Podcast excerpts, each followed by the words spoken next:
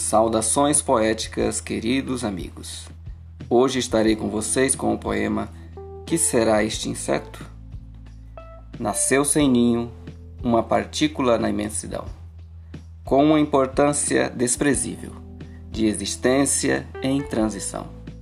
Ser relevante e desconhecido, efêmero, necessário, que come e é comido, que fere e é ferido, que teme e é temerário.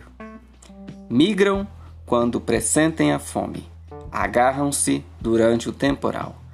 Vivem livres, sem nome, sem casa, sem arsenal. Ah, reflito aqui. Humanos às vezes são insetos. Ora se comportam distraidamente, ora são circunspectos. São melindrosos, são resistentes, adaptáveis, resilientes. Alguns se expõem ao sol, outros se escondem na escuridão. Alguns degustam freneticamente, outros hibernam frequentemente, mas todos querem ter vez e vazão. Voam inconstantes, pousam em lugares improváveis, se arriscam insolentemente, põem ovos em lugares afáveis.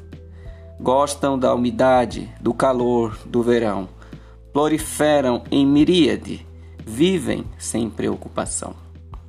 Juntam-se para se defender. Formam nuvens tenebrosas, espalham-se para comer e deixam pistas danosas. Vivem por instinto, sempre estão famintos.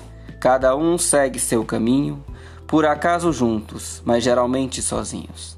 Tem beleza indescritível, que na brevidade se desfaz. Estão sempre batalhando, mas sempre em busca de paz. Um forte abraço poético.